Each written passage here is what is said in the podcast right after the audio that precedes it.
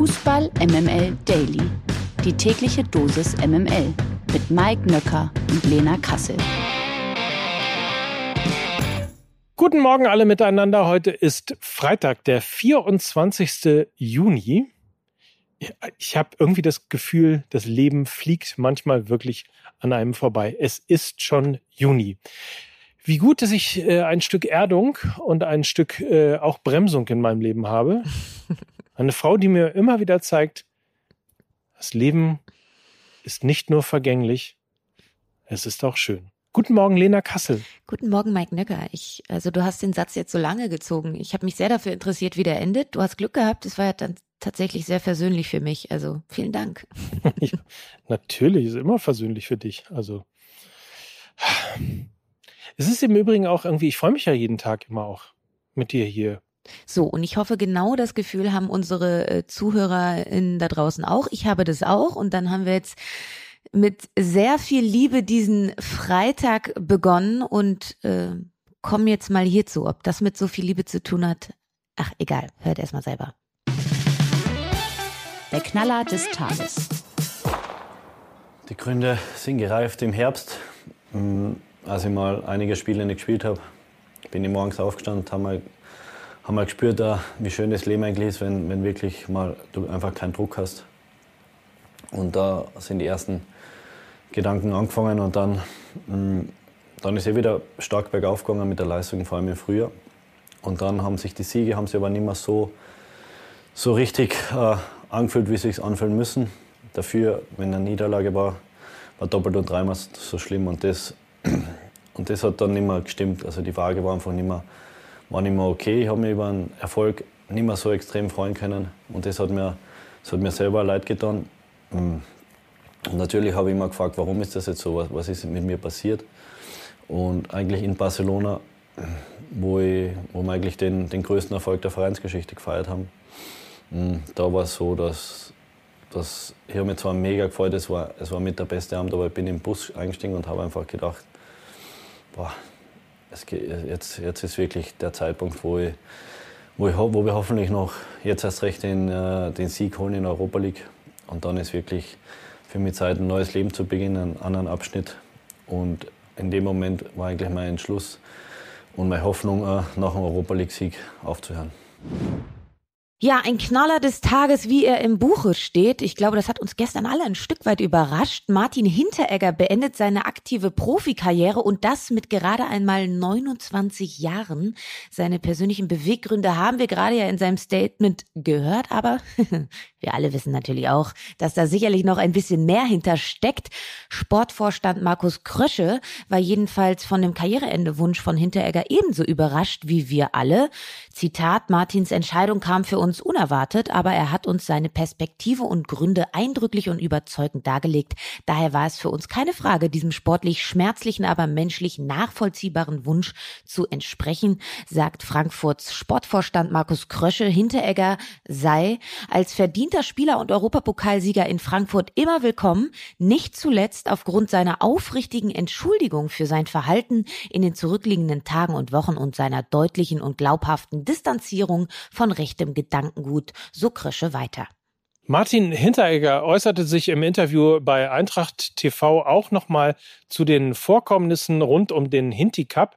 Zitat, in den vergangenen Wochen haben sich rund um meinen Hinti Cup, den ich mit Herzblut und bestem Gewissen ausgetragen habe, einige Themen ergeben, deren Tragweite mir erst im Nachhinein klar geworden ist.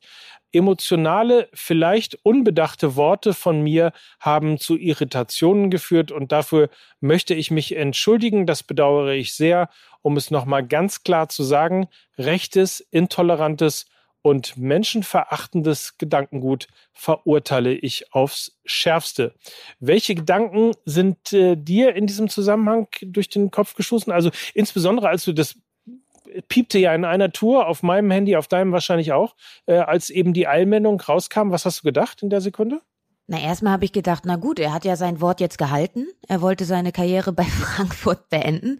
Hat er äh, dann ganz gut äh, funktioniert. Und ich glaube, ich habe das ja auch hier gesagt, ähm, dass es vielleicht da sogar ganz schnell gehen kann und vielleicht ja sogar schneller, als ihm lieb ist. Ähm, mich hat dann dennoch überrascht, dass er nochmal so ein bisschen zurückgerudert ist. Also irgendwie komisch, weil er hatte ja erst äh, von diesem Linksextremisten, von einer medialen Hetzjagd gesprochen und so weiter und so fort. Und wenn wir jetzt sein Zitat zuletzt hören, äh, dann hat er sich jetzt doch ein wenig einsichtig gezeigt und sich zumindest mal entschuldigt. Das hat mich ein wenig versöhnlich gestimmt, muss ich ehrlich sagen, weil das hat mir halt die ganze Zeit gefehlt. Einfach eine aufrichtige Entschuldigung, um diese Sache auch ein Stück weit abzubinden.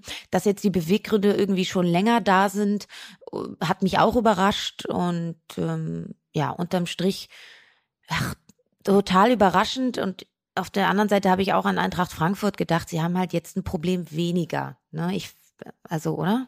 Ja, und sie hatten ja auch schon davor eins, ne? Also auch da gab es ja Interviews ähm, von Hinteregger, die irgendwie relativ weird äh, waren äh, mit der Art und Weise, der Verein will mich rausdrängen und so weiter und so fort. Ich glaube, das ist jetzt äh, tatsächlich, ähm, ja, da hat sich jeder, glaube ich, jetzt eine, eine Rampe gebaut, um auf Augenhöhe und äh, ohne irgendwelches, ja, dann am Ende komplett zerbrochenes Porzellan irgendwie aus der Nummer rauszukommen.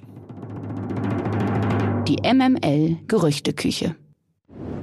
Nach Kicker-Informationen, nach Kicker-Informationen steht Stefan Ortega Moreno kurz vor einem Wechsel zu Manchester City. Beim Premier League Meister soll der 29-Jährige die Nummer zwei hinter Stammkeeper Ederson werden. Dass Ortega Arminia Bielefeld verlässt, steht ja schon längere Zeit fest. Der Keeper gehörte über Jahre zu den unumstrittenen Leistungsträgern bei der Arminia und war auch in der abgelaufenen Saison eine verlässliche Größe trotz des Abstiegs der Ostwestfalen.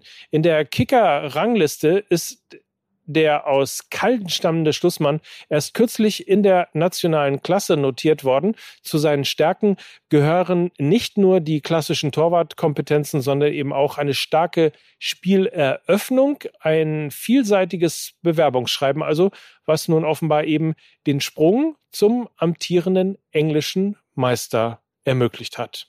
Überraschend war es trotzdem, war ja auch mal äh, lange Zeit bei Bayern München im Gespräch und bei Leverkusen, jetzt also Manchester City. Fakten, Fakten, Fakten. Klare Fakten geschaffen hat RB Leipzig und zwar mit Christopher Nkunku. Der Franzose hat seinen ursprünglich bis 2024 fixierten Vertrag bei RB Leipzig um zwei weitere Jahre bis 2026 verlängert. Die Verlängerung gab der Club am Donnerstag bekannt und veröffentlichte auf seinen sozialen Kanälen einen Videoclip mit dem französischen Angreifer. Zitat, Grüße aus Paris, aber keine Sorge, ich werde bald wieder zurück in Leipzig sein und ich komme, um zu bleiben, richtete Nkunku darin aus. Dank des neuen Arbeitspapiers steigt das Gehalt des französischen Nationalspielers ja, deutlich an. Die Rede ist von drei auf sieben Millionen Euro pro Jahr. Zudem dürfte darin auch eine Ausstiegsklausel verankert sein, die frühestens im Sommer 2023 greift und bei über 60 Millionen Euro liegen soll. Damit wäre Nkunku tatsächlich bei einem Verkauf der teuerste Transfer in der RB-Geschichte. Diese Marke hält bislang Nabi Keita Keita, der 2018 ja für 60 Millionen Euro an den FC Liverpool verkauft wurde. Und Mike, dein Lieblingsspieler, bleibt also in der Bundesliga. Yay! Yay! Hast du damit gerechnet? Äh, ich habe damit gerechnet, äh, ich, ehrlicherweise jetzt nicht in der Konstellation, die äh, darin jetzt gerade steckt, wobei ich auch sagen muss, dass es äh, mit Lachen und weinendem Auge gleichzeitig gehört, komme ich aber gleich zu. Grundsätzlich habe ich damit gerechnet, äh, dass er bleibt, weil ähm, das sehr deutlich schon gemacht worden ist von der RB Leipzig, ähm, dass man eben auch in der nächsten Saison äh, ja um Titel mitspielen möchte, äh, in der Champions League weit kommen möchte, sich auch qualifizieren möchte wieder für die Champions League und dass man letztlich etwas aufgebaut hat, um jetzt eben nach größerem greifen zu können und da ist sicherlich Nkunku ein wichtiger Baustein bei RB Leipzig. Insofern habe ich damit gerechnet, äh, dass er seinen Vertrag verlängert. Ähm, damit habe ich jetzt ehrlicherweise nicht gerechnet. Aber man muss auch sagen, das ist auch so ein bisschen so ein, ja, ich würde mal sagen, äh, ein, ein geschönte, eine geschönte Vertragsverlängerung. Denn das heißt natürlich auch sehr deutlich, nächstes Jahr, am Ende der nächsten Saison, ähm, wird er sehr wahrscheinlich den äh, Verein verlassen. Denn die ähm, Ausstiegsklausel, die sagt ja auch schon relativ viel über einen so fantastischen Spieler äh, wie Christoph Nkunku. Also insofern würde ich mal sagen, ich freue mich noch auf ein Jahr Nkunku bei RB Leipzig. Und ich auch. Auch Leverkusens Top-Talent Florian Wirz unterschreibt ein neues Arbeitspapier und verlängert vorzeitig bis 2027. Wirz, der im Januar 2020 vom Rheinrivalen 1. FC Köln zu Bayer Leverkusen wechselte und auf Anhieb in der Bundesliga zum Einsatz kam, kämpft derzeit mit den Folgen eines Kreuzbandrisses den er sich im März zugezogen hatte. Der 19-Jährige, der bereits 78 Pflichtspiele für Bayern 04 bestritten hat, bezeichnet seine Entwicklung als fast schon atemberaubend. Seinen ohnehin langfristigen Vertrag bei Bayer Leverkusen hat er nun eben nochmal um ein weiteres Jahr verlängert. So sieht dann wohl ein echtes Commitment aus. Und auch das muss ich mal sagen, Lena, ist äh, ein Spieler, auf den freue ich mich schon. Im Herbst irgendwo kommt er zurück. Also ein, eine wirkliche Bereicherung für Bayer Leverkusen, aber natürlich auch ein hoffnungsvolles Talent für Nationalmannschaft, für Bundesliga und äh, möglicherweise auch für höhere Aufgaben. Ja, so natürlich tritt er so ein Stück weit in die Fußstapfen von einem Kai Havertz und ich glaube, der FC wird sich immer noch tierisch, tierisch ärgern, dass sie ihn einfach so ziehen haben lassen. Ist ja ein Eigengewächs gewesen, das ist dann eben besonders bitter. Und auch finde ich ein Vertrauensbeweis von Bayer Seite aus, ähm, dass sie jetzt äh, in so einer schweren Verletzung nochmal den Vertrag verlängern, obwohl er ja schon wirklich langfristig angelegt war. Ähm, also ich glaube für beide Seiten ein Win-Win. Er ist noch ein so junger Spieler, hat da nahezu jedwede Einsatzgarantie bei der Werkself und ich glaube, auf, auf den Jungen können wir uns richtig freuen. Die Ohrfeige. Ja, und die hat Hakan Shanalulu an Slatan Ibrahimovic verteilt. Der 28-Jährige hat in einem Interview mit dem türkischen TV-Sender TV Buspor TV Buspor vielleicht, I don't know. TV Buspor, auf jeden Fall an seinem ehemaligen Milan-Teamkollegen Slatan Ibrahimovic hat er scharfe Kritik geübt. Dieser hatte bei der Meisterfeier der Rossoneri ausgiebig gefeiert. Zitat Chanalulu, der Typ ist 40 Jahre alt und macht sowas. Wenn ich 40 wäre, würde ich so etwas nicht machen. Du bist ja nicht 18. Er liebt es, Aufmerksamkeit zu bekommen. Er lebt sogar davon sagte Chanalulu, der im vergangenen Sommer ablösefrei von Milan zum damaligen amtierenden Meister Inter gewechselt war. Ja, Ibrahimovic hatte die erste Meisterschaft von Milan nach elf Jahren und seine insgesamt zwölfte mit Champagner und Zigarre zelebriert. Wir haben das hier auch zelebriert im Daily, fanden das nämlich tatsächlich großartig. Eine laut Jana Lulu deutlich überzogene Reaktion, aber er hat dieses Jahr nichts beigetragen, nicht gespielt, will aber die Fans beeindrucken. Ibrahimovic hatte über die gesamte Saison hinweg mit Verletzungen zu kämpfen, kam in der Liga aber auf 23 Einsätze. Dabei erzielte er acht Tore und bereitete drei weitere vor. Noch Ende Mai unterzog sich der 40-Jährige einer Knieoperation und fällt für mindestens sechs Monate aus. Wie es für ihn weitergeht, ist noch offen. Und Mike, ich habe mir jetzt mal die Mühe gemacht, um mal zu gucken, wie viele Tore denn Chanalulu geschossen hat.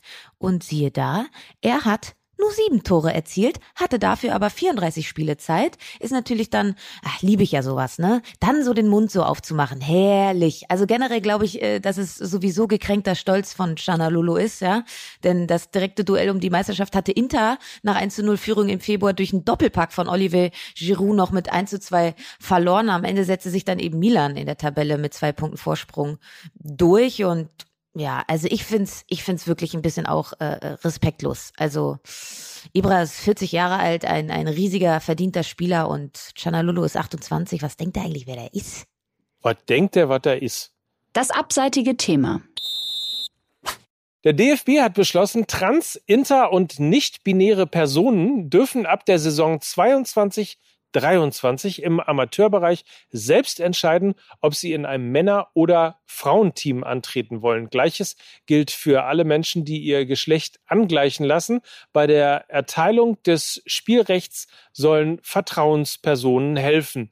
Auf die Frage, ob durch die Regelung die Integrität des Wettbewerbs gefährdet wird, antwortete der DFB, alle Menschen haben unterschiedliche körperliche Stärken und Fähigkeiten, unabhängig ihres Geschlechts. Diese führen nur im Team zum Erfolg. Der Berliner Fußballverband hat als erster Landesverband bereits 2019 eine entsprechende Regel eingeführt und diese wird seither erfolgreich in der Praxis umgesetzt. Und im Netz gab es auch einige kritische Stimmen zu diesem Beschluss. So äußerte sich Dennis D. auf Twitter wie folgt. Ich finde es eigentlich nicht okay, wenn geborene Männer, in Anführungszeichen gesetzt, bei den Frauen mitspielen. Hier steht für mich Chancengleichheit über der persönlichen Entscheidungsfreiheit. Und Mike, irgendwie ein schwieriges Thema? Oder was ist deine Meinung dazu? Ja, zumal natürlich auch dieser, dieser Tweet schon ein bisschen schwierig ist, weil das ja impliziert, dass äh, sozusagen ein geborener Mann, äh, der dann bei den Frauen mitspielt, quasi qua vorherigen Geschlecht immer stärker wäre als die Frau, so interpretiere ich das mal. Und ähm, genau ist, das ist ja äh, das Gegenteil von dem, was man äh, eben unter Diversität und Toleranz und all diesen äh, ja letztlich auch werden und vor allen Dingen auch eben der Haltung dieses jetzigen Beschlusses ähm, des DFB ähm, entgegenspricht. Insofern, es ist ein schwieriges Thema, ohne Frage, aber wir leben auch in 2022 und ich finde, äh, da muss man sich eben äh, Dingen öffnen, deren man sich möglicherweise vor 20 oder 30 Jahren nicht mit beschäftigt hat. Insofern schwierig, ja, trotzdem muss man es ja irgendwann mal machen. Also im Leistungssport verstehe ich den Gedanken von Dennis ein bisschen, zumindest mit Hinblick auf die Fairness. Hier geht es also bei diesem Beschluss, geht es allerdings explizit erstmal nur um den Amateursport. Das ist, glaube ich, noch wichtig, weshalb ich eben verstehen kann, dass man da Toleranz und Vielfalt als wichtiger erachtet als die klassische Chancengleichheit. Und die US-Fußballerin Megan Rapino hat dazu im Time Magazine ein gutes und, finde ich, auch einleuchtendes Interview zu Transpersonen im Sport gegeben. Zitat von ihr, Show me the evidence uh, that trans women are taking everyone's scholarship, are dominating every sport, are winning every title. I'm sorry, it's just not happening. Und äh, grundsätzlich bin ich auch immer der Meinung, erstmal ausprobieren, so, erstmal gucken, wie das läuft. Und wenn es dann immer noch oder offensichtliche Probleme gibt, Unfairness und äh, Dominanz, dann kann man ja immer noch mal nachbessern und Anpassungen vornehmen. Diesen Entschluss aber generell finde ich durchaus sehr, sehr positiv und mal schauen, wie es dann in der Umsetzung läuft. Genau so ist es. Amen. Genau. In diesem Sinne, dem ist auch nichts mehr hinzuzufügen. Ich ähm, unterschreibe das völlig. So, und dann bleibt uns nur noch zu sagen, wir wünschen euch ein fantastisches Wochenende. Ja. Ein Monsterwochenende. Ein Monsterwochenende. Erholt euch gut. Das werden wir auch tun, denn wir hatten wieder eine intensive Woche, die aber durchaus sehr, sehr viel Spaß gemacht hat. Bleibt uns gewogen. Und das waren für euch Lena Kassel und Mike Nöcker für Fußball MML. Tschüss, schönes Weekend. Tschüss.